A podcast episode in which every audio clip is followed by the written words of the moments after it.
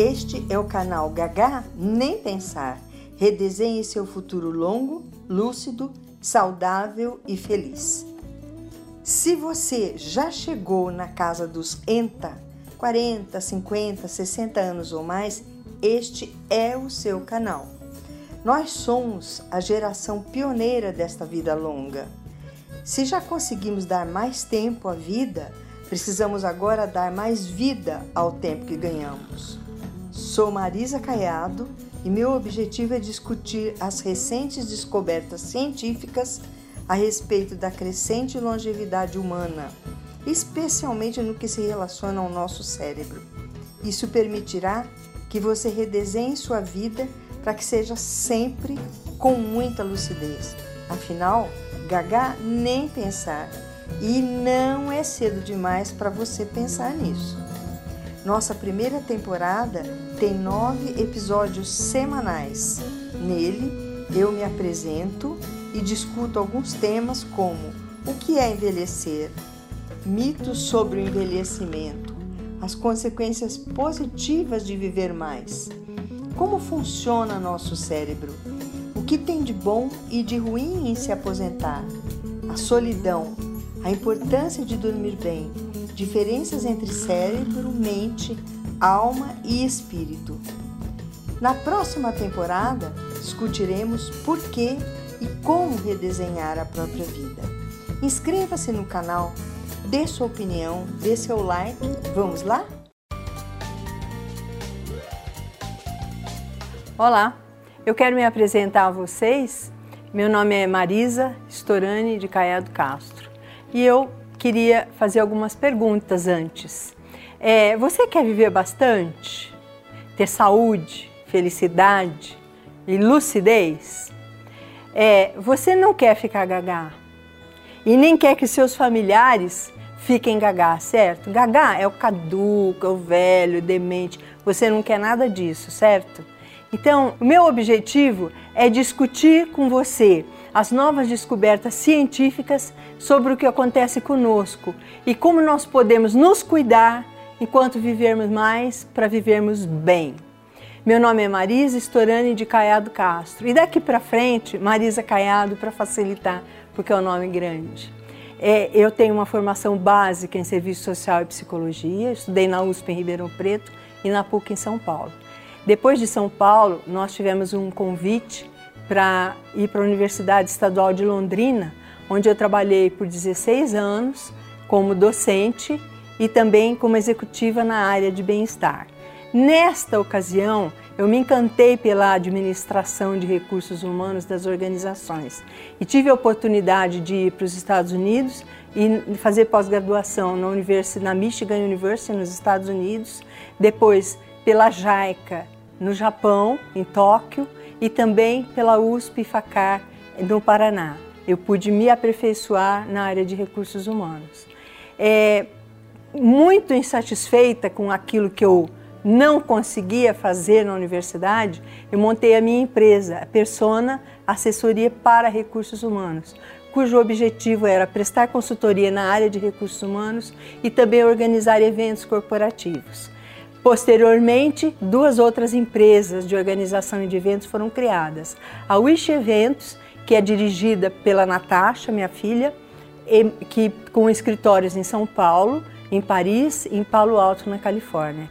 E também a Dream Eventos, que é dirigida pela minha filha Vanessa, com escritório em São Paulo. Além das duas filhas, eu também tenho, sou mãe da Melissa, que é uma executiva da área de recursos humanos e reside nos Estados Unidos e faz carreira lá.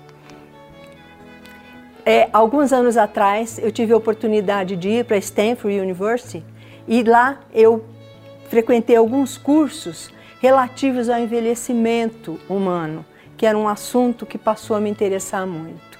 É, então, o que acontece com o envelhecimento, o que acontece conosco quando envelhecemos, o que podemos fazer para que não tenhamos os problemas que normalmente é, as pessoas têm se não se cuidarem.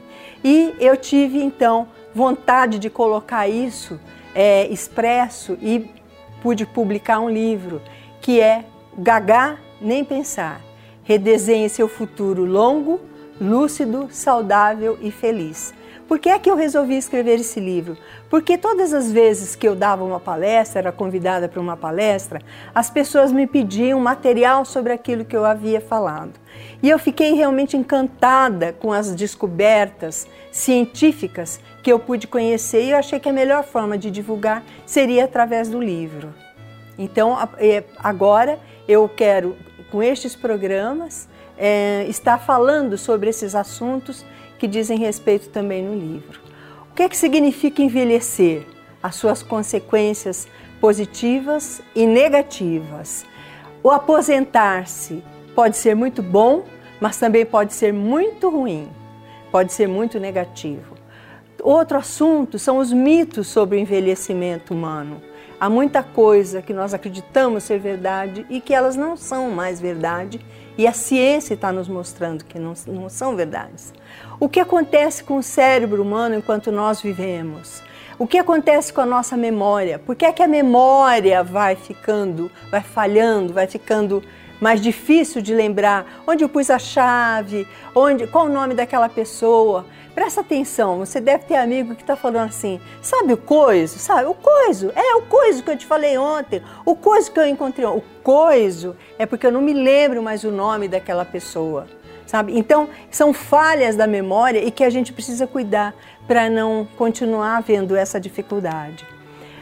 Um outro assunto que eu quero tratar é o, o que é que eu devo fazer com a minha vida social. Então, quando eu me aposentar, quando eu deixar de trabalhar, o que é que vai acontecer com a minha vida social? Com os amigos, os companheiros de trabalho?